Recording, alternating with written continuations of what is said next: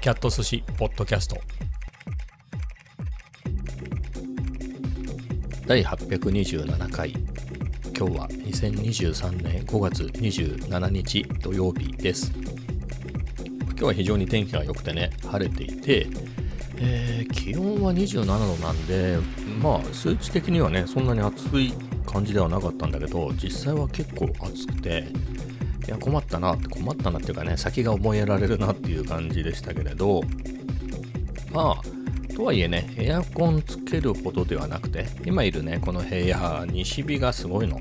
なのでもう2時とかねそんぐらいになったら結構もう日差しが強くてもうこの季節でも暑いんだけど、まあ、まさにそんなんでね。まあでも窓開けてれば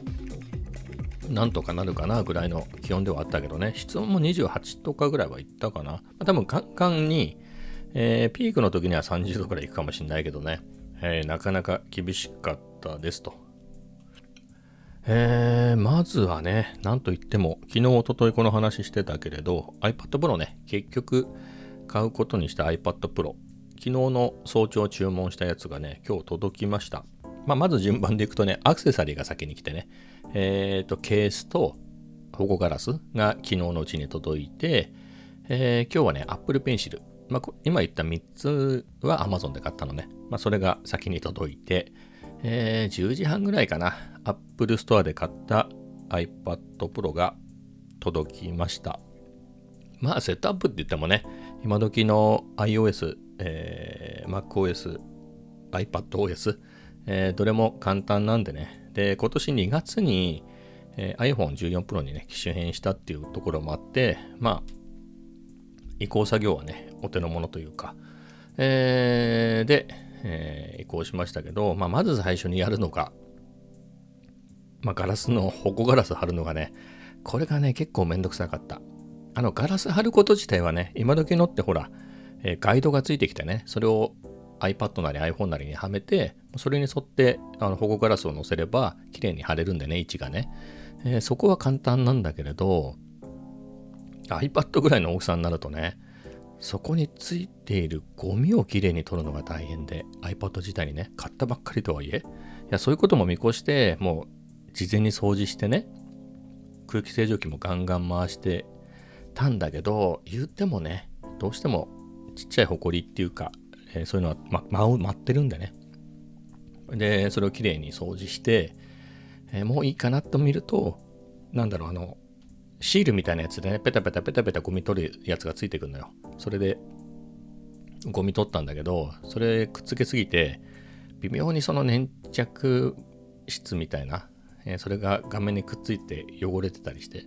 えっと思ってね、もう一回きれいに拭いたら、またゴミがついて、で、ブロワーで拭いて、またゴミ取ってみたいな、それ結構何回も繰り返して、キリがないなこれっていう感じだったんだけれど、まあ、いっかっていうことでね。まあでも綺麗に貼れましたね。うん。綺麗にゴミも見た感じない感じなく、えー、綺麗に貼れたんでよかったなとは思うんだけれど。えー、まあ、見た目はかっこいいね。僕のが、なんだろう。今の、今のってほとんどデザイン一緒でしょ ?iPad Pro って。まあ、iPad Air も含めて、2018年の iPad Pro からデザインが一新されて、今の形になってんだよね。なんか来年あたりフルで変わりそうな気もするけどね。えー、なんだけれど、僕のは2017年モデルでね、そのギリギリ最後のモデルだったんで、まあ、余計にね、あすごく変わったなっていう感じはあるんだけれど、まあそれ以外で、そうね、使ってみて、なんかあんまり変わりはないね。なんか例えば Apple Pencil なんかはもう形も違うのね、第1世代と第2世代なんで、そういう意味では、あつるあのえーと、第1世代ってツルツルして、ま、丸いデザインなのね。なのでちょっと持ちにくかったりするんだけど、第2世代の方がちょっと太くなって、あと、丸いんだけど、1箇所角があるのかな。面があってちょっとグリップしやすくなってたり、で、あと長さもちょっと短くなってたりで、えバランスは良くなってるのかなとは思うんだけれど、書き心地自体は一緒だね。まあ、ペン先が一緒だからね。えー、そそりゃそうなんでしょうけど、えー、な感じで、あの、iPad Pro の、まあ、どっちも iPad Pro か。前のね、10.5インチの方。で、最近ちょっとレスポンスが、まあ、不便があるほどではないけど、なんか買ったばっかりの時、当時最新のね、最強の iPad じゃない。その頃に比べると、なんかレスポンス悪いのかなとは思ってたんだけど、新しいの買ったけど、変わんないね。そういうもんなんだねっていうのがね、えー、再確認できたっていうことで、意外と10.5インチ良いね。良かったねって思うね。まあもちろん今の新しい方がよりいいけどね。だからそれこそ2018年の iPad Pro なんか買った人はすごくいいんじゃないですか。あれだと A12 バイオニックなんとかみたいなやつ、Z とかそんなのがついてるから、あの、 Logic Pro も動くしね。僕もそれ持ってたら、それだったらあと1年ね、買うのが遅くて、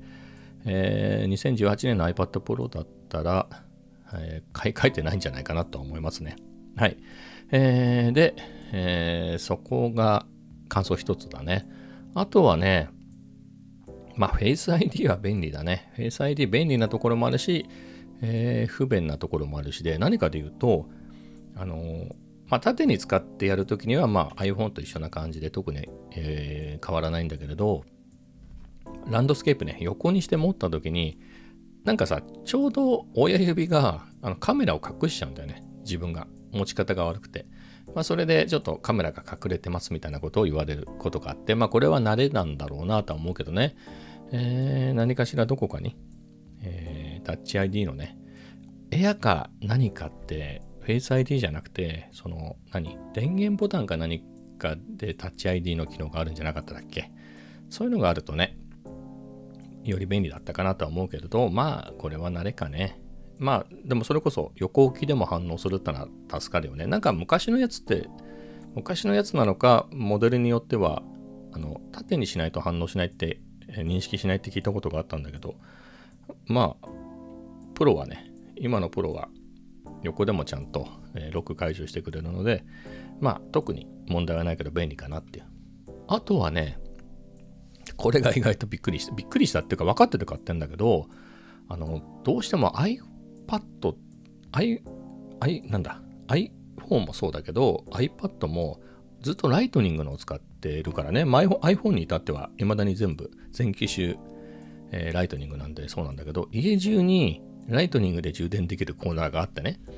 それで、ダイニングテーブルにもあるのよ。奥さんが普段使ってる充電ケーブルが。だからそれ挿すと充電できるんで iPad の時にはそれを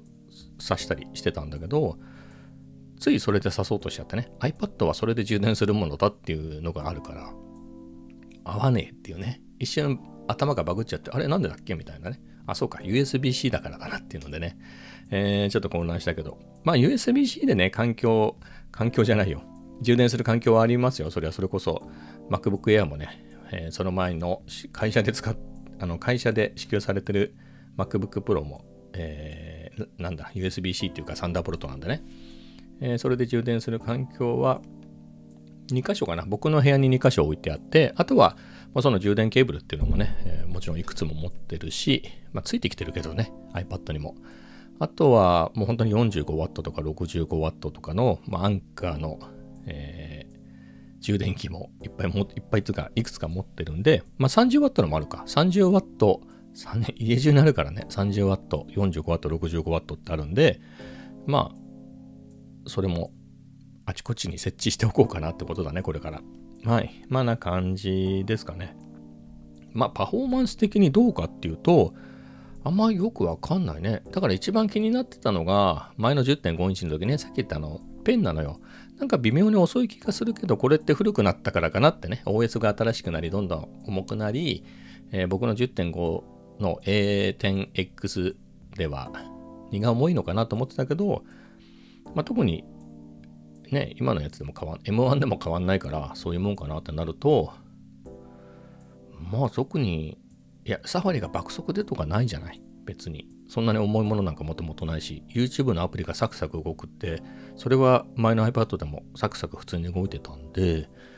まあそういう意味ではあんまり変わんないかな。あ、でも見た目、見た目ね、本当にまんまわかるなっていうのは、画面綺麗だなと思って、あんまりそういうところ別に解像度が、えー、ちゃんとレティナディスプレイでね、満たしてれば、そんなに気にしたことないんだけど、まあ明らかに綺麗だなとは思うね。12.9インチだとね、リキッドレティナ XDR ディスプレイとか言って、あの、もっと綺麗なんでしょ、えー、なんだけど、やっぱ11インチのリキッドレティナディスプレイでも十分にね、綺麗で。まあ、120Hz のヌルヌルモーションっていうのは10.5インチもそうだったんでね。まあ、そこはあんまり違いは、あんまりというか、ま、全く違いはないけど、でも画面は綺麗だなと思いました。あとは、音がいいね。まあ、音がいいって言ってもね、この音の世界は奥が深いんで、あの、いやいやいやいや、あの、そもそもタブレットのついてる、えー、スピーカーを語っても意味がないですよっていう人もいるかもしれないけど、まあ僕はそういうのあんまり気にしてないんで、まあ、そんな感じからすると、そういう全然気にしてない僕が聞いても、あ、いい音だなっていうのは思いましたね。はい。まあ、そんな感じで満足度は高いですね。買ってしまえば高い安いはね。これが50万したとか言ったらちょっとどうかなと思うけれど、まあ、11万2800円なので、まあ、よしって感じかね。まあ、こうなってくるとさ、もう一回もう払ってはないんだよね、まだね。だって、月末締めの翌月末払いとかじゃない？クレジットカードって。しかも僕が払いに行くわけじゃないからね、勝手に引き落とされるから、あんま実感がないんだけれど、まあ、ただ一旦ね、ああ、十何万かって思ってた思いはもうこれですっきり過ぎちゃってるんで、そうなるとさ、マジックキーボードとかなんか良さげだなとか思ってくるよね。あれ4万とかすんのね。えー、まあ買うことはないかなと思うんだけど、えー、ちょっとね、そういった、えー、ますますいろいろな周辺機器に目が行くようになるね。やっぱり新しいさ、こういう、まあ、iPhone の新しいのだったり、iPad しかり、Mac なりね、新しいの買うと、まあ、なんだかんだアクセサリー買いがちだよね。いろんなもの。事前にはいらなかったなと思うようなやつをね例えば iPhone だったらあのこれ一応つけてるけど実際使ってないつけてるだけでなんか余計重くなってるだけだなと思うんだけどバンカーリングあのマグセーフでくっつくアンカーの、えー、リングをつけてるんですけどあのもうこれここに指を通して使うってことは最初の頃はねおっかなびっくりでやってたけど今全然使ってないんだけど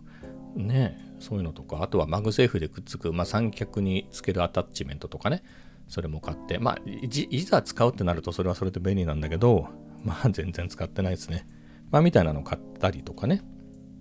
えー、してたけど、まあ iPad でもいろいろ目移りしていて、何かな、まあ、やっぱハブは欲しいね。ハブが欲しいっていうのはその iPad の新しいやつは 3.5mm ジャックがないのは本当困るなと思って。え、3.5mm ジャックがないので、まあ、変換アダプターはあの純正の買ったので、まあ、それをつ,、えー、つければヘッドホンねつけあの有線のヘッドホンつけられるんだけれどまあ USB-C1 個しかないポートがねそれで埋まってしまうのでちょっとハブは欲しいなと思ってて。ハブ自体は持ってるんだけど、えー、なんだろう持ち運び用のハブは USB-A しかないんだよね。なのでで、しかも 3.5mm ジャックもないタイプなので、併用するのはちょっとできないですね。新しいの買わないとで。うん、そこは困ったなっていう感じなんだけれど、まあ、そこでさ、また余計なことを思い思い立ってね、あのちょっと前に、ちょっと前っていうか、この一連の iPad、まあ、結果 iPad になったんだけど、まあサンプラーにせよ、えー、なんだっけ、えー、レコーダーにせよね、まあいろんなもの、まあもっと言うとゲームボーイとかも含めて、えー、何買おうかななんて言ってた中のまさにレコーダー用。あれ、オーディオインターフェース機能があるやつがあるのね。僕がギリギリ買おうか悩んでたやつで言うと、えっ、ー、と、なんだっけ、タスカムの DR07X ってやつ？その、末尾 X がつくやつが、オーディオインターフェースの機能があるのね。それ USB でくっつくから、あのー、じゃあハブね、今持ってるハブに、えー、そのオーディオインターフェースつけたら、そこから、そこのヘッドホン端子から iPad の音が聞こえてくるっていうことでいいのかね？オーディオインターフェースっていうことはそういうことじゃないの？もちろん、その、レコーダーのマイクね、レコーダーに内蔵しているマイク、もしくはレコーダーに録音しているもの、もしくはレコーダーに入力した何か外部入力の、えー、そこの音が iPad に入るっていうのもそうでしょうけど、まあ、その逆もまたしかりでね、えー、ななのかなという認識なんだけどね。まあ、ちなみにで言うと、今、Mac、Book Air で収録してるけれど、これね、えー、アンカーのサンダーボルト3のドッキングステーションにつながっていて、そこから、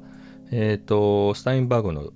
オーディオインターフェースにつながってて、そこにこのマイクがつながってるのね。えー、あと、僕はこの収録するとき必ずヘッドホンをしてるんだけど、そのヘッドホンもオーディオインターフェースから、え来てるんで、同じ使い方ができるってことだよね。まあ実際にね、MacBook Air を外して、あの iPad Pro をつないでみたら、まあ、ちゃんと音も取れた、あの、聞こえてきたしね、このヘッドホンでそのまま。えー、なので、多分使えるんだろうなと。まあ、レコーダー欲しかったのは確かなので、そう考えると、そのハブで、そんなにめちゃめちゃハブ自体は必要じゃないのね。単に 3.5mm のジャックを使って、もう一個ぐらい何かつなぎたい場合があった時に困るなっていうだけでね、まあ、充電するにせよ。えー、であれば、今あるハブにね、えー、今持ってるハブ、えー、もしくはあの純正のやつも持ってるんで、まあ、そこに、えー、USB-C から入力するでしょ ?1 個 USB-A が余るんで、まあ、そこに、えー、オーディオインターフェースくっつけて、オーディオインターフェースじゃないや、あの、レコーダーね、タスカムとかのレコーダー、まあ、ズームでもいいんだけど、レコーダーをくっつけたら、まあ、そこのヘッドホン経由でね、端子経由で iPad の音が聞こえるから、あの、良いかなと思うんだよね。まあ、何かっていうと、あの、いろいろ試したのよ。AirPods Pro とかも試したんだけど、動画を見る分には、その遅延とかないって言ってもいいぐらいなんだけど、やっぱりその打ち込みリアルタイムでね、音を打ち込んでった時はやっぱりね、ちょっとずれるのよ。で、メトロノーム、メトロノームの音をね、クリック音を聞きながらこう、リズムを入れてった時に、まあ、コードでもいいんだけど、入れてった時に、やっぱり、その、聞こえてると、聞こえてこっちが押してる時に、やっぱり遅延があるから、実際再生すると、ずれてんだよね。えー、ってなるから、やっぱり優先じゃないとダメだなってのがあって。まあ、そんなに、長時間、えー、バッテリーが困るほどね、えー、長時間使うかってなるとそんなに使わないんで、まあ別に USB-C 3.5mm 弱ね、純正の変換のコネクターがあるんで、まあそれ使ってやれば十分かなっていう足りるんであろうなっていうのは、まあそうなんだけどね。先ほども言った通り、まあ、新しいガジェット買った時には、まあ、ケースだったりなんだったり、あれこれね、えー、アクセサリーが欲しくなったりするんで、まあその一環として、ちょっとあのまた、えー、ハンディレコーダーにね、ちょっと目がいってるっていう感じですかね。えー、あとはね、まあそんなところか。あ、でも本題で言うとロジックプロだね。ロジックプロを使い、iPad で使いたいなっていうところで、えー、iPad ね、新調したので、まあ、ロジックプロも早速、いの一番にね、え、ダウンロードして使い始めたけれど、まあ面白いけどね、うん、面白いけど、まあ人事で、一瞬人事のことを言わせてもらうと、あれ、いきなりなんか試しても使い方わかんねえだろうなってのは思いますね。僕、ガレージバンドでもピンとこなかったからね、もともと。本当にその、ガレージバンドが出た時に使ってみて、まあ、なんとか使ってみたのよ。で、まあ、リズムトラック、まあ、多分出来合いのやつを入れて、そこに自分のギターを重ねてみたいなことをやって、2曲ぐらいは別にオリジナルを作ったって意味じゃなくて、えー、録音してみたりしたのよ。まあ、だからそれがいきなりできたんだから、まあ最初からガレージバンドはなかなかだなとは思ったけれど、まあ言うても難しいよね。うん。で、ロジックってなるとさらにね、難しいんで、まあ情熱があれば、えー、すぐ覚えられるんでしょうけどね。僕は、まあ一応ね、毎日ロジックプロ使使うだけは使ってて、もうちょっと使いこなしたいなと思って最近は特に力を入れて、えー、いろいろやってるから、まあなんとかなるかなっていう気はするけれどかなり高機能ではあるからね、えー、なかなか難しいんではないかなというのは思いました。でもいいソフトだなっていうね、うん、分かんないところはいっぱいあるけどそれって僕の場合ロジックプロ Mac 版のロジックプロも分かんないことだらけなのでそういう意味でせっかく買ったんでね、えー、iPad Pro も。まあ基本的な構造は一緒なんで、まあ、UI は違うけどなのでここれってどうやるんだろうっていう時にね調べるとなんかより深く理解が深まって両方にいいいい影響っていうかがあるかなと思ってそこは非常にポジティブに捉えてますね。えー、じゃあ次ね、まあ、まだまだ iPad の話だけれど、そのさっきほら、サンダーボルト3ね、今 Mac をつないでるサンダーボルト3のドッキングステーションに、まあ、iPad つなぎましたよって話したけど、いやーすごいね。今の iPad は、あのー、なんだろ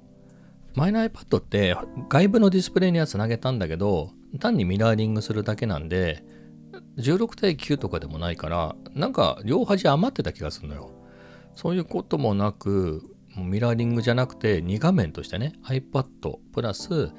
えー、もう1枚の画面に別の画面として、えー、表示できてしかもなんだろうマルチタスクみたいなの選ぶとねステージマネージャーあれ選ぶといくつかウィンドウ出せたりとかしてなんかすごい不思議な感じがしてねいや面白いなと思った意味があんのかなってのはよくわかんないよね。僕の場合 MacBook Air があるから、そういう使い方は MacBook の方が便利だよねと、さすがに。と思いつつも、あの、初代から使ってる僕からすると、ああ、こんなことまでできるのかと。まあ、初代もね、外部には表示できたけど、まあ、それは単なるミラーリングだったんでね、ああ、こういうこともできるんだなっていうのをね、ちょっと思いましたね。まあ、そうなると、まなんかもうちょっと MacOS と iPadOS はうまい具合に統合しないとなってのは思うよね。だって M1 でしょ？メモリはさすがに MacBook の方が多いけれど、あの CPU 一緒だしね。って考えると、まあそこまでやるんだったら、もうちょっとそらサーフェイスとかさ、Windows はもうそうタブレットと両方になってるじゃない？まあパソコンにちょっと画面が触れる機能がある程度とはいえね、まあ、その機能が欲しいんだよっていう話だから、はい。まあ、いつか統合されるんですかねっていうのは思ったけどね、まあ、CPU がここまで一緒になってちゃうとね、全く同じのまで使えるところまで来ちゃったんで、まあ、そのうち、ね、統合されたりするんですかね。えー、まあそこですごいなとは思ったんだけれど、なんだろう、本当に初代にね、初代の Mac じゃないや iPad を買った時2010年の6月だったと思うの。だからまさに13年前の今頃だね、まあ、出てすぐに、えー、飛びついたんだけれどその時僕にとって意味があったのがあの MacBook は持ってたのよ。そのうち家の家の Mac は MacBook だったのね。MacBook か MacBook Pro だったのよ。なんだけどえっ、ー、と子供が小学生だったんでその頃って奥さん専業主婦だったのね。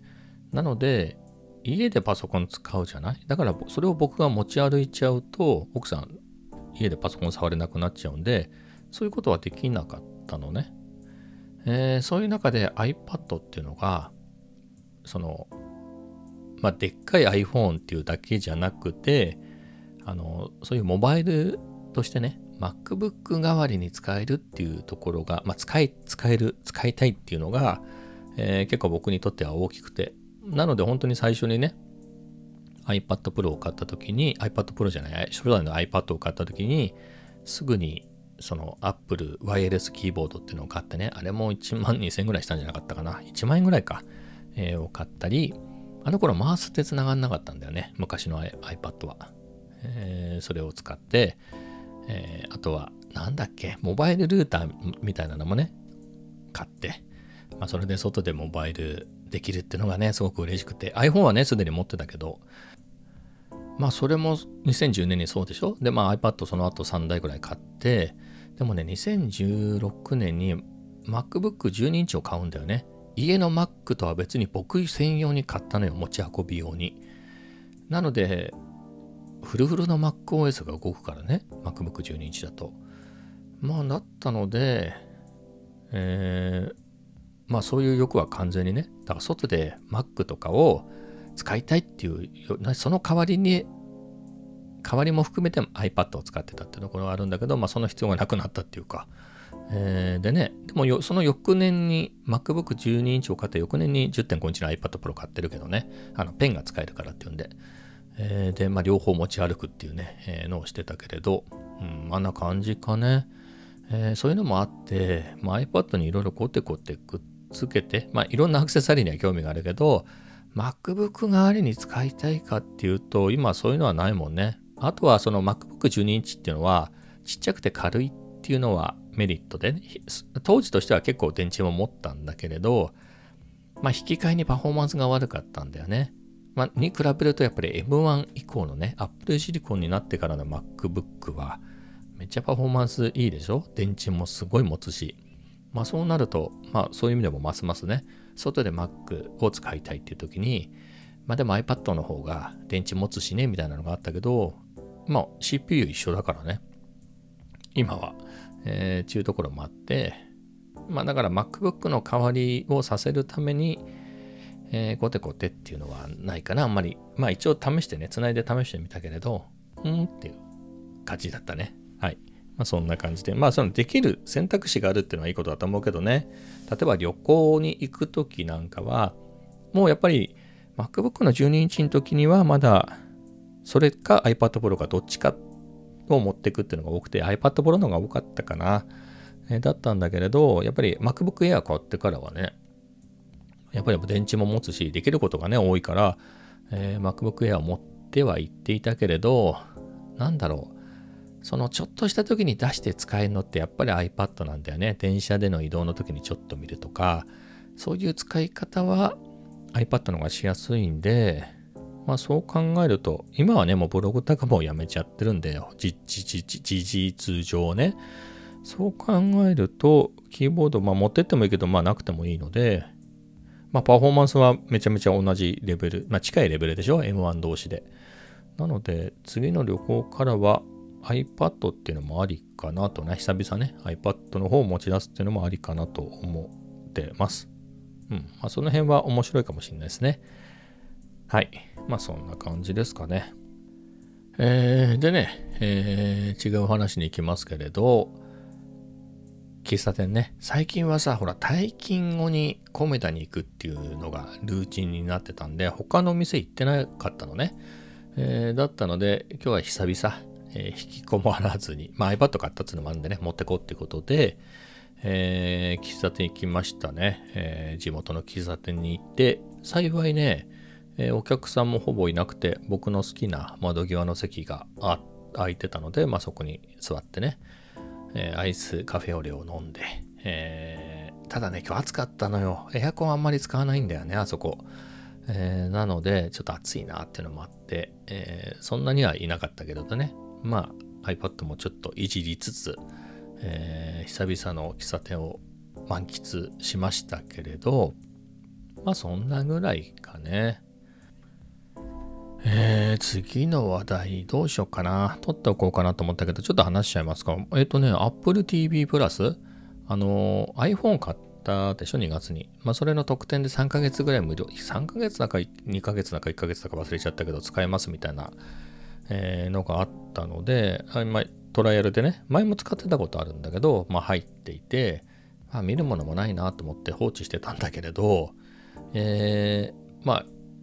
音がいいなと思ってね、あの iPad Pro、えー、あと HDR なのかなと思って、えー、Apple TV プラスのオリジナルコンテンツならそういうの対応してんだろうと思って、えー、それで久々ね、えー、起動してて、えー、何かいいのないかなと思ったらね、なんだっけなんかすごい面白いのを見つけて、まあ一般的に面白いかはわからないよ。まあそんなにつまんなかったら作る、そもそも作らないだろうけれど、えっとね、サウンドを語る with マーク・ロンソンっていうのがあって、まあ5つぐらいのシリーズになってんのかな。まあサウンドについて語ってんのよ。まあ、それが、えっ、ー、と、まあシンセサイザーだったり、サンプラーだったりね、まあサンプリングだったり、えー、ドラムマシンだったり、あ、あとはリバーブ、リバ、丸々1はリバーブについてとか、あと、ディストーションかな。その5つだったと思うんだけれど、えー、それがね、すごくいい作りになってて、もういろんな関係者、セレブ含めて、もうインタビューとかね、あと実演してもらったりっていうのをするのよ。あの、これマーク・ローソンっていう人はまあ初めて知ったんだけれど、えー、まあ有名な人なんだね。はい。有名な人、雑だけど、まあ音楽関係で有名な人で、えー、両親も、あのー、セレ、セレブで有名な人で、で、しかも、えー、小さい時に離婚するのかな、親が。だけど、あのー、系譜っていうの？ステップファーザーね、が、フォリナーの、フォリナーの人なのよ。フォリナーのオリジナルメンバーの人が、えっ、と、お父さんになったりして、まあ、そんな感じで、えー、何？音楽に囲まれてる生活をしててもともとさっきも言ったようにセレブなぐらいだからあのー、なんだ、まあ、結構頻繁に家でね何十人も集まるようなパーティーをやっていて当然ミュージシャン関係の人が来ることも多いので、まあ、そこでそれこそちっちゃいもう3歳ぐらいの時よ。あのスピーカーの前に行ってはねエアドラムみたいなことをしててそれを見たある人がドラムを買ってやれよって言ったんだって。そのある人っていうのがサイモン・カーク。あのバッドカンパニーのドラマ。いやいやいや僕の人生の中でサイモン・カークとの出会いなんてさバッドカンパニーの CD を買った以外ないもんね。そんなのえバッドか？サイモン・カークとかうちに来ることある？ないよね。まあお父さんがホリナっていうこと時点でもないじゃん。まあぐらいなんでね。えー、まあそんな感じの人で。まあ非常に面白くてね。で最初に見たのはサンプリングだったのよ。ほら。あのサンプラー買おうかなって最近言ってたぐらいなんでね。きっと MPC とか出てくるかなと思って見たらいややっぱりズンズン出てきてたね。それでいろんなこういう経緯でこういうのが使われるようになったよとか。もうだからサいわゆるその MPC みたいなやつよりずっと前の本当にテープで録音してみたいなね、えー、そういうのも出てきたりとか、まあ、それこそメロトロンなんかも出てきてそうなるとポール・マカートニーが出てきちゃうんだよね。あのおなじみのストロベリー・フィールズ・フォーエバーのイントロのところメロトロンのフルートで弾いてるってね、まあ、あれを実演してくれたりとか、えー、他の回でもね、えー、ポール・マカートニー結構出てたけどね。まあ一度に撮ったんでしょうけどね、えー、だったり、まあ、他にもいろいろ出てきてね。まあすっげえよかった。まあビースティーボーイズとかも出ててね。まあ、他にも僕は知らないけど、ああ、有名な人がいっぱい出てて。あとね、えー、リズムマシンところも面白かったね。リズムマシンの、あ、リズムマシン、ドラママシンか。あの、TR808 っていうの？いや、僕はそれを何で知ってるかっていうと、えー、こういう DAW ね、ロジックプロもそうだけど、そういうところにいろんな音源があると、あのー、じゃあ、ドラム、エレクトリックドラムキットみたいなところ見に行くと、当然808とか909とかいろいろあるのよ。そこに808ってのがあるから、えー、それで知ってるんだけれど、まあ、その実物をね、映像でだけど、えー、初めて見て、だからほら、写真とかだけで見ると、なんか大きさが、スケール感がわかんないじゃない。でかいのかちっちゃいのか。なんかああいうのって、なんか OP1 みたく結構コンパクトなのかなと思ってたんだけど、意外とでかいなっていうね。うん。あの、PST の人がえー、手に持ってると写真ね、昔の写真が出てきたり、あとは実物をこう実演するやつが出てきてたりして、えー、しかもそのドラムマシンを使った曲、こんな有名なのがあるぜみたいなので、まあ、それこそアーハの Take On Me とか、あとはフィル・コリンズの、あれは多分フェイスバリューの何かの曲なんじゃない？多分、ノージャケット・リクワイアードじゃなくて、その前の曲？僕が馴染みがあるのがノージャケット・リクワイアードっていう84年5年ぐらいのアルバムなんでそれより前からねフィル・コリンズあのスターだからその前の方のアルバムなのかなと思うんだけれどそういうのが出てたりとか。へえと思ってね。すっごい面白かった。でまあリバーブのも見たけどまあそれなりに面白かったですよリバーブもね、えー、で次にシンセサイザーのところも見てね、それも面白かったな。またポール・マッカートニーが出てきてね、えー、なんだっけ、シンクラビアだっけ、えー、それ、まあ、シンセサイザーも、ムーグがね、登場した時に、あの、ムーグそのものね、あの、ムーグって人の名前なんで、発明した人の名前なんで、その人が、えー、来てくれて、あの、実演してくれたっつってたよね。それはポール・マッカートニーだったら実演してくれるね。ポール・マッカートニー相手だったらね、うん、だってポール・マッカートニーが使ったとなればね、すごい売れるもんね。えー、まあみたいな話をしてくれたりとか、まあそれ以外にもその開発者の人にね、えー、インタビューもあったりとか、いや、すんげえ面白かったな。で、シンクラビアをスティービー・ワンダーが持ってたんだって。めちゃめちゃ高いし、めちゃめちゃでかかったんだけど、欲しいなと思って。そりゃ買えるでしょ、ポール・マッカートニー。スティービー・ワンダーが買えるんだったら、ポール・マッカートニーも買えるよね。まあ、70年代だから、スティービー・ワンダーもめちゃくちゃ売れてるはずだから、まあ、どっちが金持ってるかよくわかんないけど、まあでも、シンクラビアを買うぐらいの金はあったんでしょ。はい。いや、すげえなと思って。はい。なんでだったね。まあそういうのがいろいろずっと歴史があってね、元80年代のシンセとかも、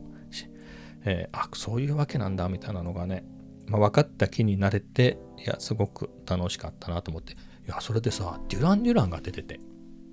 なんかデュラン・デュランっぽい人がいるなと思ったの。でも最近の人だからさ、20代のめっちゃかっこいい時期は顔わかるじゃん。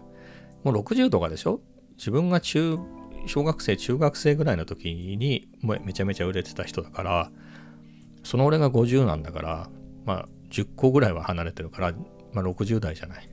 でもどう見てもデュラン・デュランっぽい人だなと思ったんだけど、デュラン・デュランの人ってそんな演奏できんだっけみたいな。演奏してる風の映像は見たことあるけど、ちょっと演奏できるのかもちょっとあんま定かではなかったんだけど、ニック・ローズって人でね、まあこの実演して、この、えー、ここのさ、イントロの、これはこんな風に作ったんだよ、みたいな。ビューンってこうつまみいじりながらね、こういうって書いてやってくれて、へえーと思って。そんで、アンディ・テイラーも出ててね、アンディ・テイラーってのがデュラン・デュランのギタリストね、僕が聞いた頃には、アンディはもうソロになってたぐらいなんじゃない？パワーステーションの後、えー、ソロになっちゃったぐらいの時だったんだけど、まあデュラン・デュランって全員かっこいいのは確かなんだけど、誰だかわかんないね。ニック・ローズはデュラン・デュランの人ですよねって感じだったんだけど、年はとっても。まあ別にアンディ・テイラーが僕みたいがハゲたとか、太ったとかではないんだけど、なんか雰囲気がだいぶ違ってね、まあ、髪の毛ふさふさだったけど、なんか変な風に縛ってて、なんか誰だかわかりませんみたいな感じなんですよね。はい。えー、まあでも、よかったね。近況を知れてよかったですっていうので。あとはね、その、MPC とか、あとは TR808 とかもそうだよね。違ったっけかな？あの辺を作った人ね。まあ、ローランドに持ちかけて作った人だね。有名な人がいて、もうかなり年配の人だけど、その人のインタビューもあって、あ、それもめっちゃ面白かったね。うん。そのシーンもすごく良かったな。すごいよね。はい。ということで、とても楽しめたので、えー、もう名前忘れちゃった。まあ、Apple TV プラス入ってるんだったら、まあ、Apple TV プラスそんなに見るものないでしょ。ね。えー、なので、サウンドを語る with マーク・ロンソン、おすすめですと。まあ、そんな感じですね。はい。えー、じゃあ、意外と長くなったけど、今日はこの辺で終わりたいと思います。それではまた明日。